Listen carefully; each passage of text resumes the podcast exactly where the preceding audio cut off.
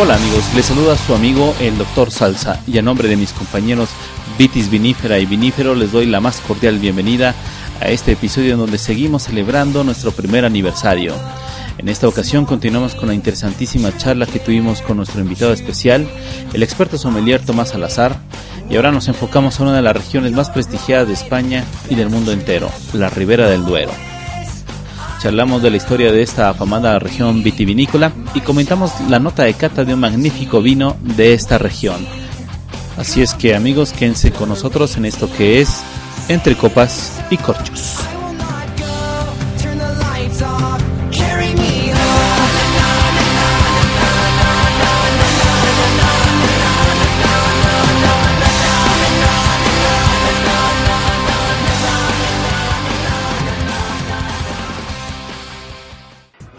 Al tercer vino, que es el vino de este gran evento, ¿no? Impresionante, un Ribera del Duero, que para calentar motores quiero mencionar que es un vino que eh, tiene una gran historia.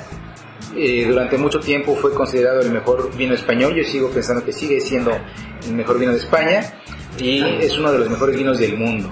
Tiene una gran eh, porcentaje de uva tempranillo también, tinta fina, pero combinado con otras uvas como la Cabernet Sauvignon, como incluso la Merlot, es un vino que ha sido añejado 10 años en, en la bodega antes de salir al mercado y es un vino que eh, ¿Podemos decir el nombre ya o esperamos un momento? No, pues ya. Yo Adelante, para que les dé envidia. el día de hoy tenemos un Vega Sicilia único 1996. 96. Gran añada. Además es un vino que no se produce todos los años, solamente cuando el año es calificado como excepcional. Ribera del Duero es maravillosa, no, no necesariamente es un Vega Sicilia, lo primero que bebí de Ribera del Duero, pero sí fue mi primera zona en España conocida. Eh, fue mi, el primer castillo que conocí fue en Peñafiel, entonces eh, amo profundamente eh, los Ribera del Duero. ahora tú nos te preguntaremos en un momento ¿Por qué Tomás prefieres un Ribera del Duero? ¿Por qué te gusta un Ribera del Duero? Yo lo prefiero frente a un Rioja a veces. Pese a que los Riojas tienen una tradición larguísima, mucho eh, mayor que, que, Ribera del Duero y, y, pese a que son bodegas jóvenes en realidad, ¿no? La más antigua es esta Vega Sicilia. Vega Sicilia 1800. Esta es la antigua, pero ves, ves Hacienda Monasterio, eh, Pingus, donde tienes eh, tienes grandes vinos y en realidad son vinos, son bodegas que se fundaron a partir de los 80, ¿no? y dices, no es posible, son vinos impresionantes. Además de la propaganda que puede haber de que Robert Parker llegue y te diga que es el Petrus de España, ¿no? Un vino de Ribera del Duero. Yo creo que va más allá de, la opinión de un crítico, yo creo que fueron varios factores, un terroir y un clima privilegiado, pero además una aspiración, deseo de, de los productores de la zona de hacer vinos de excelencia y la incorporación de inversiones importantísimas, no solamente en términos económicos, sino también en, capital humano, en este conocimiento, elegir sabiamente eh, los clones adecuados para, para sembrar sus vidas. Claro, yo quisiera agregar aquí nada más, si me lo permiten, que también la región tiene bastante historia en, cuestión del vino, o sea, eh, esta parte de, de Valbuena del Duero, que es donde está esta región, tiene su historia desde el siglo XII, en donde los monjes eh, que, venían de Cluny, de la región francesa de Cluny, elaboraban ya los vinos, eh, o sea, traían una tradición vinícola de Francia y al asentarse en la región de Valbuena del Duero, también elaboran sus propios vinos y a partir de ellos, desde el siglo XII, es que empieza, digamos, esta tradición que recoge tan excelentemente Vega Sicilia para elaborar sus vinos, ¿no? Entonces, si bien es cierto que también depende del, del boom de Ribera del Duero, de su denominación de origen eh, creada en los años 70, también es verdad que eh, pues tiene una tradición histórica que yo sí no quisiera dejar de lado de mencionar. Claro, tiene una tradición que, que se remonta hasta la época de los romanos, es en el siglo X y en el siglo XI, pleno medievo, cuando este conocimiento para hacer vino se, se consolida en zonas como San Esteban de Gormaz, Roa y Aranda de Duero, en Burgos, y finalmente en Peñafiel, en la zona de Valladolid. Sí, estamos hablando ya de una región que históricamente tiene pues una herencia vinícola importante, ¿no? Y ahora también hablar de la elaboración de estos vinos, ¿no?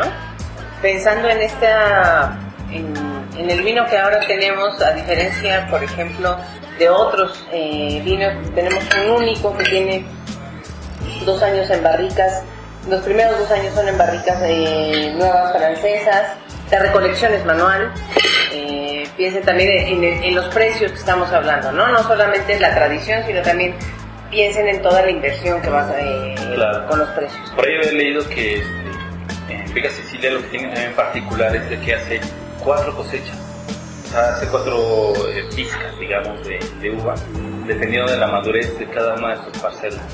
Las va monitoreando y vigilando y hace el, eh, eh, cuatro visitas a los viñedos para recoger la, la fruta en su, en su punto óptimo de madu- maduración. Eh, algo que comenta el enólogo es de que es un vino tan elaborado que cuando sale al mercado sale como un vino, digamos, aristocrático, eh, muy educado, eh, con mucha formación, podríamos decir, haciendo una comparación con las personas, ¿no? Una persona que ha tenido una instrucción, que ha tenido una educación, que ha tenido una preparación incluso física. Y lo describe así, dice, es un vino que primero le vamos a dar barrica nueva, para fortalecerlo, para equilibrarlo. eh, es como meterlo al gimnasio, ¿no? Después lo dejamos descansar en barrica de segundo uso para que el vino se vaya entendiendo, vaya madurando, vaya eh, ganando complejidad, armonía, equilibrio. Y una vez que se ha educado, nuevamente lo volvemos a fortalecer en barricas nuevas, ¿no? Para nuevamente, eh, pues, reparar todo ese descanso, otra vez eh, lo, lo llenas de energía, lo dejas después descansar en la botella y después de 10 años de estar en la, en la bodega sale al mercado. Entonces, es decir, este Vega Sicilia único cosecha en 1996, salió al mercado en el año 2006. Esta bodega es una bodega muy comprometida a lo largo de su historia y curiosamente en sus años, eh, en sus primeros años esta bodega, como ustedes eh, bien saben, eh, curiosamente no se dedicaba al vino, Ah, sí, claro. se dedicaba a la brandy, ¿no? al, al brandy.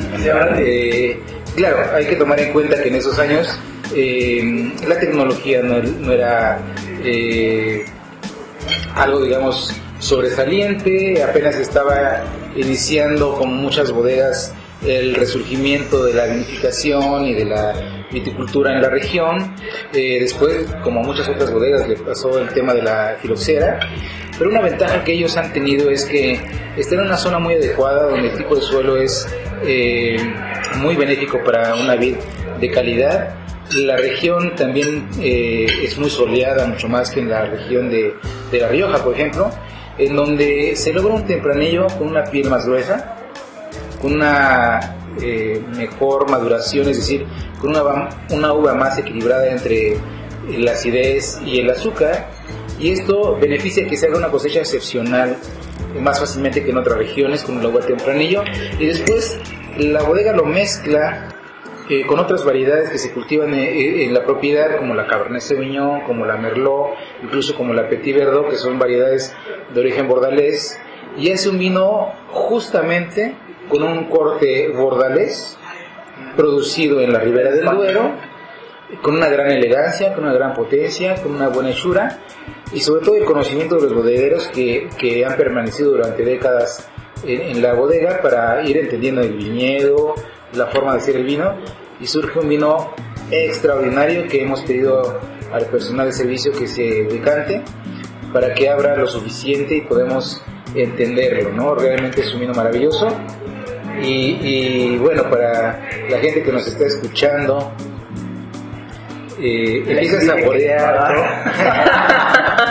y trataremos de ser lo más objetivos posibles con este gran vino porque es una delicia, es uno de los mejores vinos del mundo que agradezco mucho la invitación para poder disfrutarlo.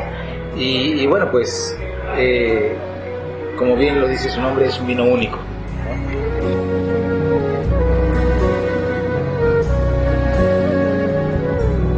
Cartas son un vino que me trastorna y son el único alimento para mi corazón. Y bueno, si están listos, empezamos a hacer la cata de Por veras. favor, si nos hace el honor, maestro. Quiero empezar a mencionar que el color del vino no representa un vino de esta edad. Es decir, si tomamos en cuenta que es una cosecha de 1996, 15 años. es un vino ya quinceañero, ¿no? Hay que hacerle pues, un, un vals a este vino. De hecho, ese era el nombre clave en Twitter, la quinceañera. Sí. Pero bueno, la verdad es que en el color, si la gente lo pudiera ver, es completamente un rojo rubí intenso. Eh, Ni siquiera empieza a presentar las notas eh, evolucionadas de un ladrillo o un teja, para nada. Eh, es un vino completamente brillante, límpido, que acostando la copa lo más que podamos sin derramar el vino y nuevamente levantándola, podemos darnos cuenta que es un vino que se adhiere perfectamente de la copa. Podríamos quedarnos algunos minutos esperando a que el vino caiga. Y podemos ver aquí una pequeña presencia ¿sí? de ligero sedimento. Recordemos que este es un vino semifiltrado. De tal manera que es normal que presente esta ligera sedimentación, no creada todavía por el vino, sino por lo que arrastra de la barrica, ¿no? En este caso es un vino que a la, a la nota olfativa presenta de inmediato el terroir. Es decir, identificas rápidamente que se trata de un vino de Ribera del Duero, con esas notas de bosque, de lechos, de musgo, algo de heno, maderas donde predomina la nota de cedro,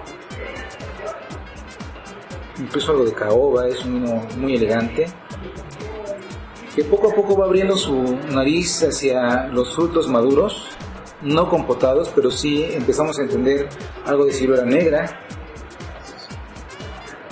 de frambuesas, de fresa, algo complejo como el regaliz,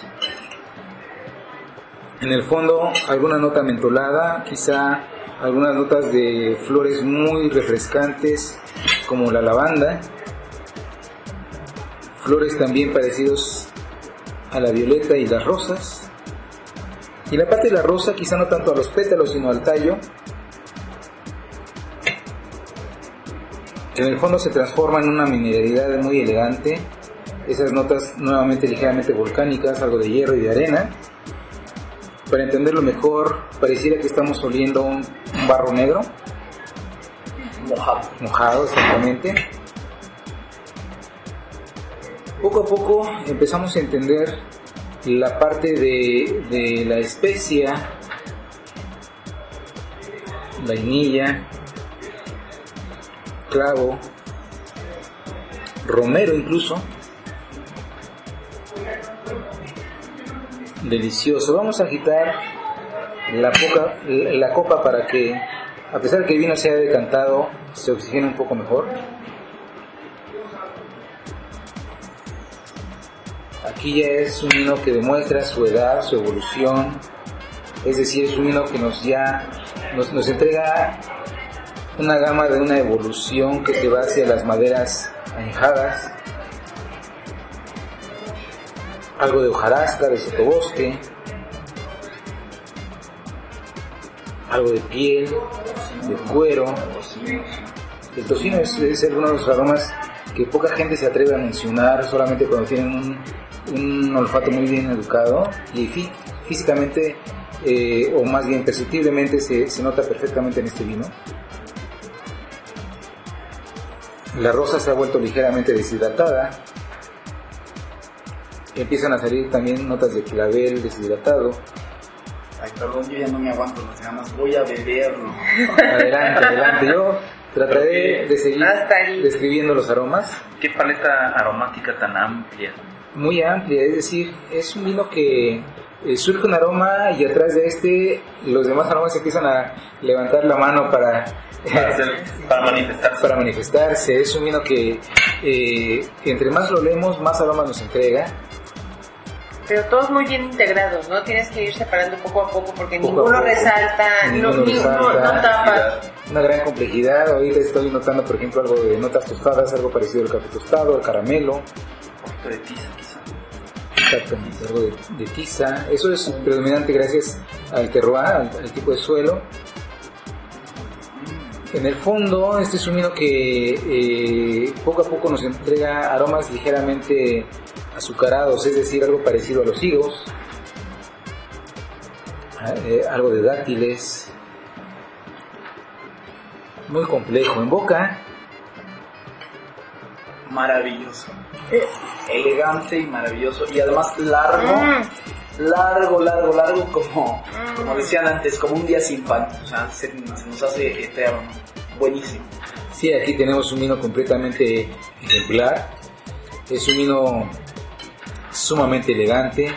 Eh, hay una frase que me encanta de un amigo que se llama Marco Valentini que dice, esto es un vino de meditación, es un vino que si tuvieras toda la tarde libre te podrías llevar tomando este vino copa a copa y te acabarías la botella tú solo, quizá acompañado solamente de algo de quesos y de pan. Es un vino masticable, es un vino con mucha fortaleza. Es un vino que tiene la suficiente frescura en la acidez para que no te caiga pesado, porque es un vino con un alcohol impresionante, aunque la etiqueta nos menciona que se trata de un vino con un porcentaje de alcohol de 13.5, pareciera que llega a los 14 o más. Este vino es un vino que describe perfectamente bien o reafirma muy bien todos los aromas ya descritos. En boca quizá predomina un poco más el bosque, más la barrica, más el cuero, pero en el fondo renace esa frutalidad, esa frescura de la ciruela, la cereza, las moras, eh, poco a poco el geranio. Es un vino sumamente complejo. Eh, repito, es un vino que lo identificas perfectamente bien con la región de Ribera del Duero. Y es un vino para disfrutarse, para entenderlo, para paladearlo y comentarlo, porque es un vino que tiene mucha historia. Para la gente que nos encanta el vino, es un vino donde puedes aprender mucho porque, por un lado, tienes la evolución de un vino de 15 años, pero con una fortaleza de un vino que apenas tendrá unos 2 o 3 años. Es decir, es un vino que podrá vivir a partir del día de hoy, sin exagerar, para la gente que nos está escuchando. Yo creo que es un vino que, a pesar de que ya tiene 15 años, podemos guardarlo quizá unos 70 años más. 70 años. en donde su mejor momento posiblemente estará dentro de 50 años. Es un vino que seguramente irá cambiando, en donde a lo largo de su historia será como un abuelo que nos sigue guiando, nos sigue compartiendo su experiencia. Y, y bueno, es un vino que no dejas de disfrutarlo, ¿no? Único por siempre, sensacional. Maestro, tengo una- un comentario. Sí, yo una duda. Adelante primero con la duda. Eh, Tomás, tú mencionas que va a estar en su mejor momento en muchos años más, pero ahorita a mí me parece que está ya estupendo, o sea, está equilibrado, está eh, redondito, está suave, está... O sea, se nota que es un vino muy bueno. Dentro de 10 años, ¿qué esperarías encontrar en este vino que ya ahorita tiene una calidad insuperable? Sí, lo que vamos a notar con la evolución es una pérdida de la frutalidad, en donde esa fruta se va a convertir en frutos compotados o frutos pacificados incluso. Vamos a quizá apreciar algo de ciruela madura o ciruela pasa, eh, algo también de, de unas notas más hacia el caramelo, es decir, quizá empezamos a encontrar notas de, de miel de maple, ¿sí? en donde será un vino, no quiero decir dulce para nada, pero sí un vino que la madurez de la fruta será mucho más concentrada y por otro lado la nota de bosque será más compleja todavía.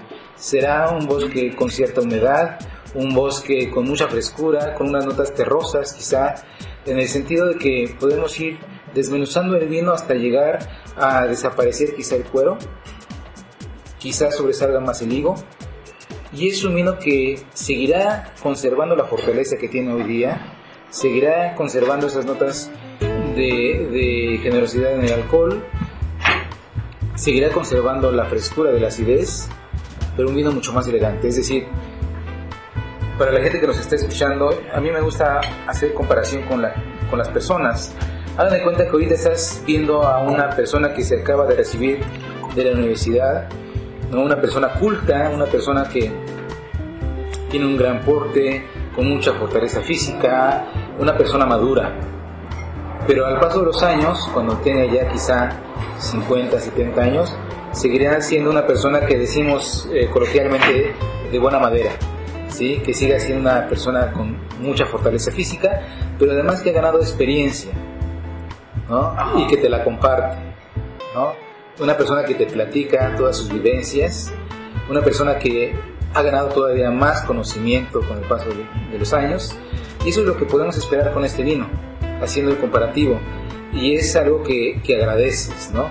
Cuando tienes la experiencia de, la, de, de los mayores, ¿no? Eh, y bueno, la verdad es que eh, es un vino que es muy placentero y que agradezco tener la oportunidad de probar este tipo de vinos y agradezco a la gente que se esmera por producirlo. Imagínense un vino que sí, desde la, hay mucho desde cariño la, atrás de todo esto. Sí, ¿no? una gran paciencia, eh, un trabajo de por lo menos un año en el viñedo, obviamente, en un ciclo vegetativo, eh, un cuidado extremo en la cosecha para cosechar solamente los racimos que están en plena madurez, elegir los, los mejores viñedos, después en la bodega una experiencia de concentración, dedicación del enólogo para hacer una vinificación perfecta, un cuidado extremo en la bodega, en el añejamiento, y pasan los años y pasan los años hasta que el vino llega a nuestra mesa.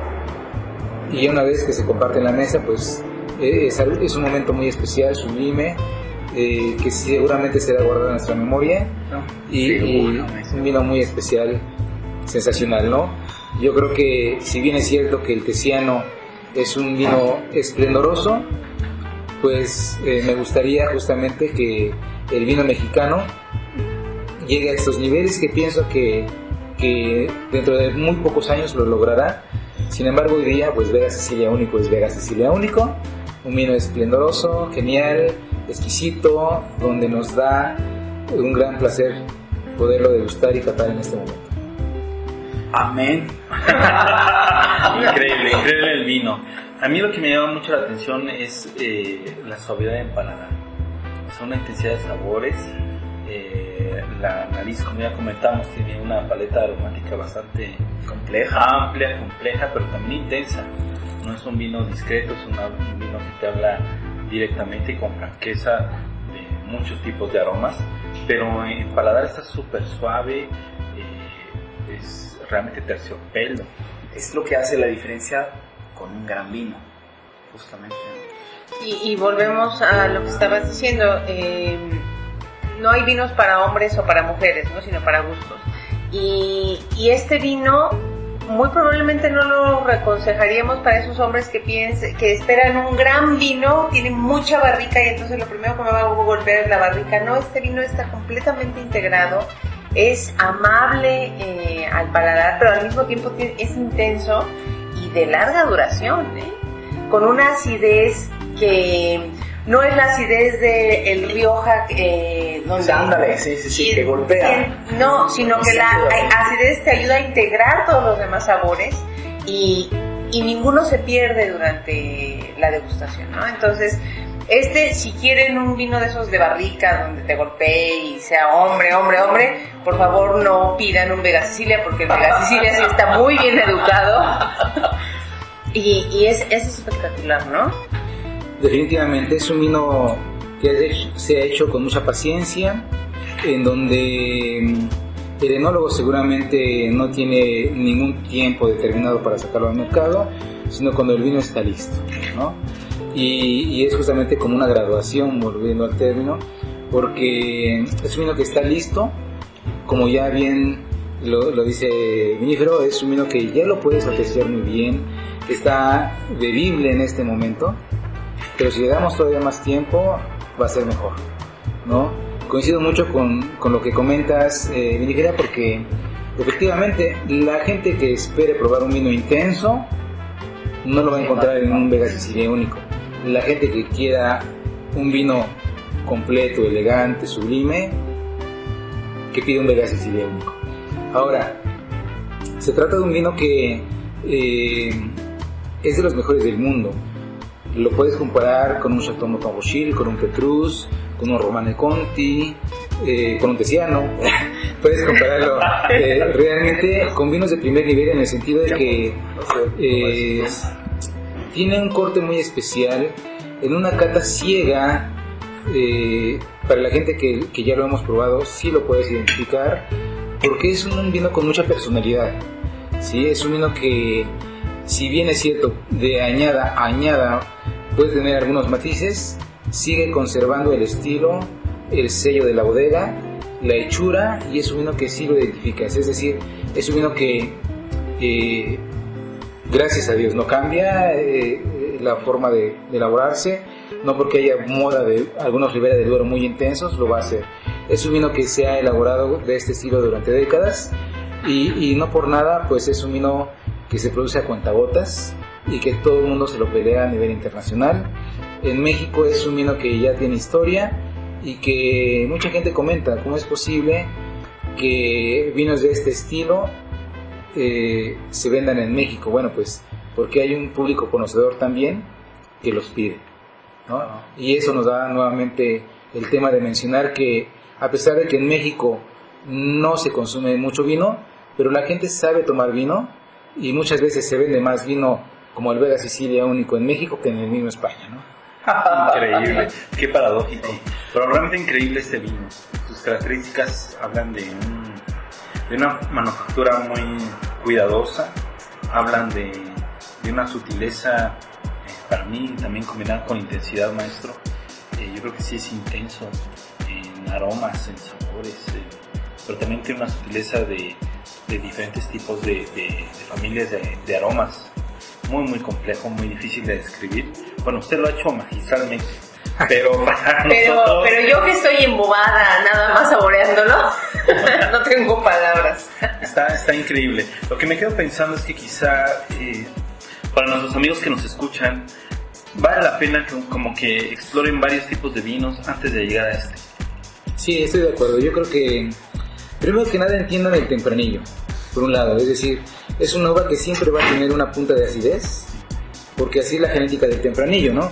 Eh, como lo da, por ejemplo, un Pinot Noir, eh, como te lo podría dar quizá un Malbec. Entonces, eh, hay que tener esta punta de acidez que es normal en, un, en una uva como la tempranillo. Segundo, hay que diferenciar, como bien, lo dice Nífera, se trata de un vino que lo identificas como Ribera del Duero y lo sabes diferenciar de un Rioja. Luego Tempranillo es uva emblemática de la Rioja y de, de Ribera, pero con la diferencia que en la Rioja hay más caliza. Entonces va a ser más pronunciado la nota de la acidez.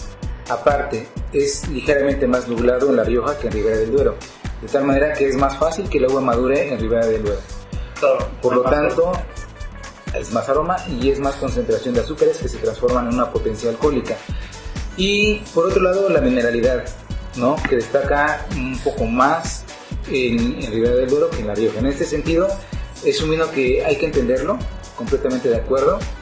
Eh, y es un vino que sí eh, lo puedes entender quizá de inicio, pero preferiblemente tener un poco más de educación en probar varios Ribera, varias bodegas, varios estilos, hasta llegar al Vega Sicilia único.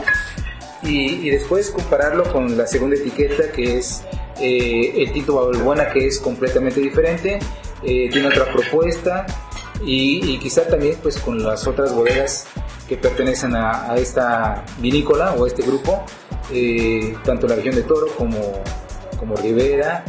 Y, y bueno, la verdad es que es un vino muy especial. Yo creo que necesitas tener un poco más desarrollado el paladar, quizá, para entenderlo, para saborearlo, para disfrutarlo y para no olvidarlo. ¿no? Exactamente, totalmente de acuerdo, maestro. No sé, mis amigos, qué opinen. Es Sí, bueno, única. a mí me gustaría comentar también la parte de el, o sea, un- todo esto que estamos describiendo ahorita y que el maestro Tomás nos ayuda a reconocer, tiene su origen en diversas, diversas etapas, una de las cuales, sin lugar a dudas, es en la vida. El, es decir, yo sé que eh, Vega Sicilia reduce muchísimo la cantidad de uvas por, eh, por vid para que tengan la mayor cantidad posible de nutrientes, de sabores de la tierra. ¿no? Por ahí es- leía yo por ahí que eh, no, no permiten que haya más de 2 kilos de uva por vid. Entonces, eh, eso hace que las uvas resultantes de eso, pues de verdad, o sea, tengan, sabor, ¿no? tengan, Tengan- tengan sabores y aromas increíbles, ¿no? Y además la cantidad de sol que les llega ahí, eh, a, con, a- aunado a esto, pues a- hace que esas uvas tengan realmente un potencial muy superior a una producción comercial que podrían tener otras bodegas de la localidad que cuidan eh, sus viñedos de manera diferente. Sí. Definitivamente, aquí estamos hablando de, de plantas, de, de vides, en donde se tiene que hacer una poda en verde para ir restando eh, producción a la planta e ir concentrando los, los pocos nutrientes que están en el subsuelo eh, para que lo que extrae la planta lo dedique al fruto en los pocos racimos que da. De hecho, estamos hablando que en promedio nos van a entregar solamente unos dos racimos por vid. Es que dos ¿No? kilos por vida está Sí. muy restringido. muy restringido, pero es, es- ahí ves la calidad, ¿no? Claro. Eh, es el esfuerzo, la dedicación y, finalmente eh, cuidar mucho, primero que haya sido una añada excepcional. Cuando no es una añada excepcional y solamente se cataloga como muy buena, se dedica al tinta o al buena, que es la segunda etiqueta de esta bodega. Pero cuando el año es impresionante, excepcional, se elige lo mejor del viñedo, los mejores pagos, se le llama, para cosechar una uva perfectamente sana, eh, completamente en equilibrio en la madurez del azúcar eh, con, con el grado de acidez y de esta manera puedes lograr un vino maravilloso como, como lo hace en este caso Vega Sicilia único ¿qué más podríamos comentar? Eh, sí la producción se basa eh, definitivamente en un viñedo muy controlado no podríamos esperar que, que Vega Sicilia se elabore todos los años no podríamos esperar que Vega Sicilia se dedique a hacer el doble de producción.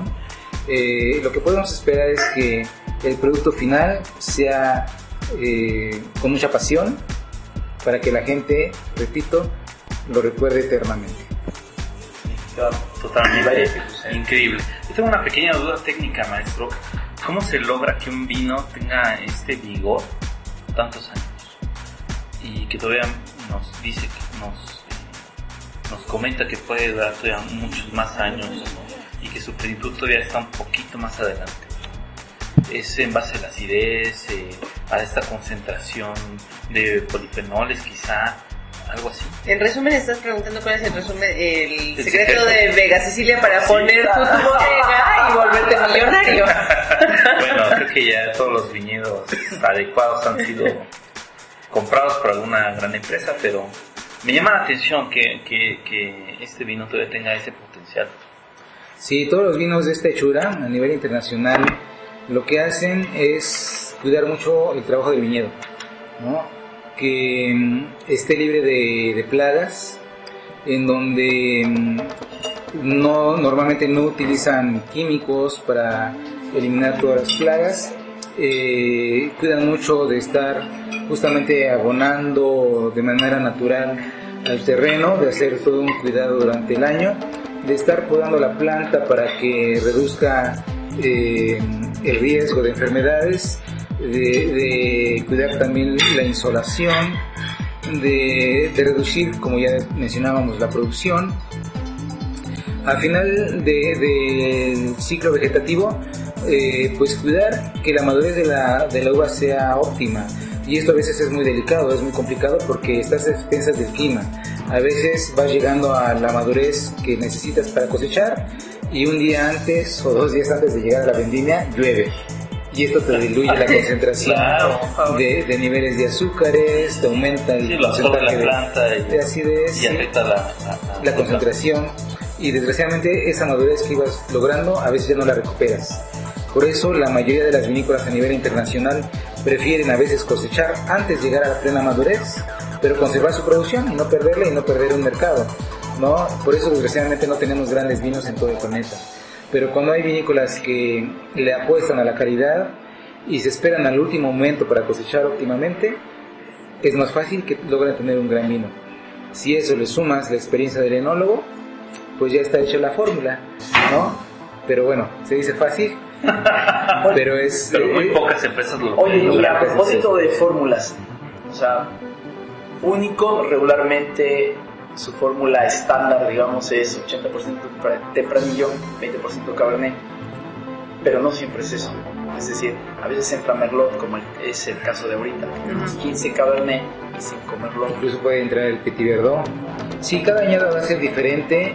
Lo que busca la bodega es unificar un estilo, ¿sí? que la gente lo, lo identifique de acuerdo a su personalidad y de repente puede omitir eh, la Pinot, eh, la Petit Verdot, puede omitir el Merlot, pero sí, la base siempre será la Tempranillo, que es la reina en la Ribera del Duero. La Cabernet Sauvignon se da muy bien también en la Ribera del Duero. Y bueno, pues son las uvas que predominan en el vino. Yo creo que, yo creo que sí, eh, para, el, para el mundo del vino y marcas como, como es el caso, no hay una fórmula escrita en cuanto a porcentajes de variedades. Eh, justamente es con lo que juega el enólogo, con lo que se divierte. Y eso es maravilloso porque no se aburre al final del día. O sea, ca- cambia, encuentra mezclas, eh, combinaciones diferentes, pero al final la calidad es la misma y es excelente. Efectivamente, si bien es cierto que podemos diferenciar una añada de otra, eh, la bodega y el enólogo buscan un estilo eh, que los Particular, claro. particular, que, donde no va a cambiar y de repente pues tienen que jugar con porcentajes, ¿no? Y si no, con añejamientos, ¿no? A veces les ponen más barrica, a veces menos, a veces un poquito más tostada, a veces menos, eh, pero finalmente pues cuando el producto sale al mercado realmente sabes que es un Veda siciliano. Y es maravilloso. Eh, hay anécdotas muy especiales con este vino. Eh, me recuerdo, por ejemplo, alguna ocasión en donde, eh, estando trabajando en un restaurante, llegaron algunos clientes, me pidieron una cosecha eh, pues muy antigua de Vega Sicilia. Pero apenas estaban llegando todos los invitados, apenas estaban en, el aperitivo, pero ya habían pedido Vega Sicilia y me dice el anfitrión, ¿sabes qué? Ábrelo o oxigénalo para que el vino esté listo cuando lo probemos. Y sí, pues abrí el vino, lo capé y me di cuenta que el vino ya estaba listo para beberse, ya no necesitaba oxigenarse. ¿no? De tal manera que volví a tapar el vino completamente y le digo al cliente, ¿sabe qué? El vino ya está maravilloso, está en su clímax. Le recomiendo sí decantarlo para separar el sedimento justo al momento en que usted se lo tome, porque quizá dentro de una hora o dos horas el vino ya no está, eh, ya estará en decadencia. El cliente se quedó un poco intrigado, aceptó la sugerencia. En ese momento le di a probar un poco del vino que se había abierto, le encantó. Pero después pasó casi una hora y media hasta que estuvieron listos para beberlo, ¿no?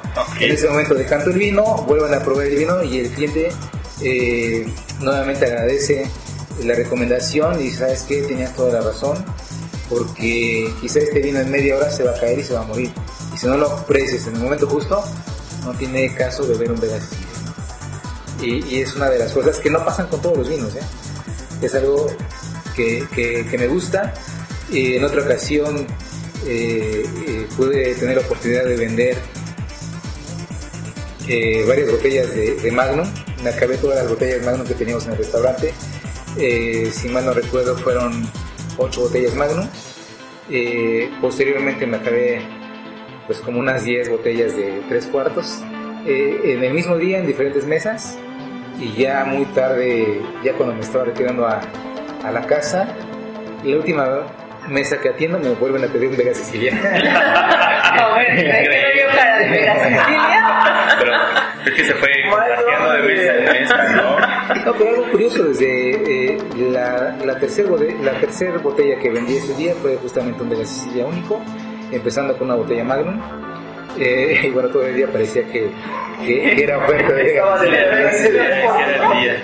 Sí. No, increíble. Lo que me quedo reflexionando es, me siento muy, muy, muy contento por compartir este momento y por aprender de usted, maestro, y compartir este momento tan especial con mis amigos, pero también de, de, de todo lo que he aprendido del mundo del vino, para apreciar un, producto de este me siento recompensado y muy afortunado de poder eh, discernir algunas de las características que, que, tiene y poder compararlo eh, mentalmente con todos los que he probado previamente y poder distinguir la diferencia. Eso me hace sentir bien conmigo mismo. En realidad fue una inversión. Bueno, ya vale la pena el camino. Ya no le da batalla, ¿eh? Mira, sin copa vacía.